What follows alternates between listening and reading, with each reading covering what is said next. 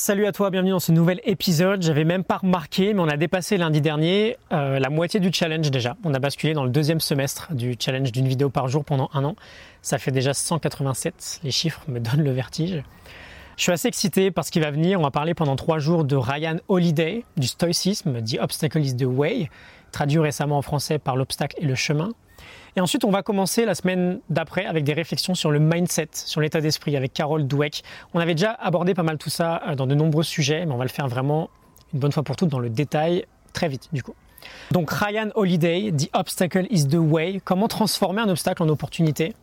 C'est largement un de mes cinq livres préférés. Je te mets la morning note en description si tu veux aller la télécharger. Euh, je fais trois épisodes dessus. Très sympa ce bruit. Je fais trois épisodes dessus, mais j'en reparlerai plus tard, c'est certain. Euh, j'ai lu en 2016. Je suis un grand fan de Ryan Holiday. Fonce lire le bouquin. Si le titre t'inspire, tu ne seras pas déçu. Euh, ce que j'aimerais faire aujourd'hui, c'est plutôt simple. On a trois grandes étapes si on veut apprendre euh, l'art stoïcien, de transformer n'importe quel obstacle en opportunité. On va rapidement voir de quoi on parle. Quelles sont ces trois fameuses étapes? Je te parle d'art stoïcien parce que le livre se base sur des réflexions de Marc Aurèle, l'empereur romain, l'un des grands pionniers du stoïcisme avec euh, toute la clique, Épictète, Sénèque. Euh, tu peux le voir au début du film Gladiateur. Et il nous dit cette formidable sagesse, ce qui gêne l'action devient ainsi profitable à l'action, ce qui barre le chemin permet d'avancer sur le chemin. Donc on rencontre un obstacle, on veut le transformer en opportunité, comment on s'y prend? Première étape, on commence avec la perception. C'est le sens qu'on va décider, j'insiste, on va décider de donner à cet obstacle il y a quelque chose de fâcheux qui vient de nous arriver. Bon, quelque chose nous arrive, c'est un, événement objectif, c'est un fait. De dire que c'est fâcheux, c'est notre propre interprétation.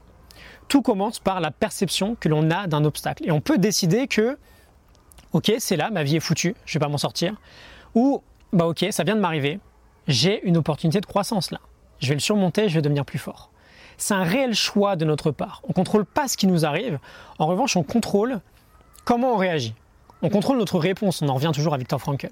Peu importe la gravité de l'événement, que tu te fasses voler ta bagnole ou que tu renverses ton café sur ta chemise, tu as le contrôle sur ce que tu vas faire de cet événement, sur ce que tu vas en faire. La réaction que l'on va produire, la perception que l'on va avoir de l'obstacle, c'est vraiment la première étape. On veut y voir, quoi qu'il arrive, une opportunité de croissance. On verra ça dans le détail un peu plus tard, mais l'une des choses les plus importantes, c'est de rester objectif et de contrôler nos émotions vis-à-vis -vis de ce qui vient de se passer. On ne veut surtout pas paniquer. On prend du recul et on réagit avec sagesse. Ensuite, deuxième étape, on a l'action. L'action, le courage de faire ce qui doit être fait, que l'on ait envie ou non, pour avancer vers notre objectif.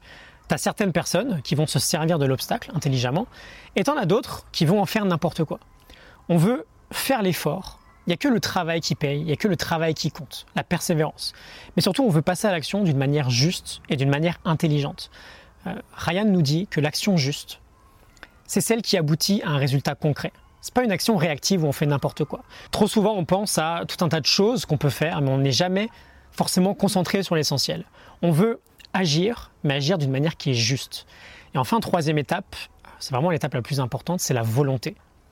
C'est aussi l'étape la plus philosophique, la plus sage.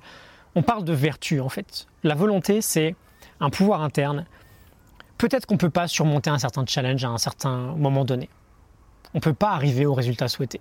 Mais sur cette route, on peut toujours apprendre et on peut toujours exercer différentes vertus. On peut apprendre l'humilité, on peut apprendre le courage, on peut apprendre la résilience, le fait d'essayer encore et encore.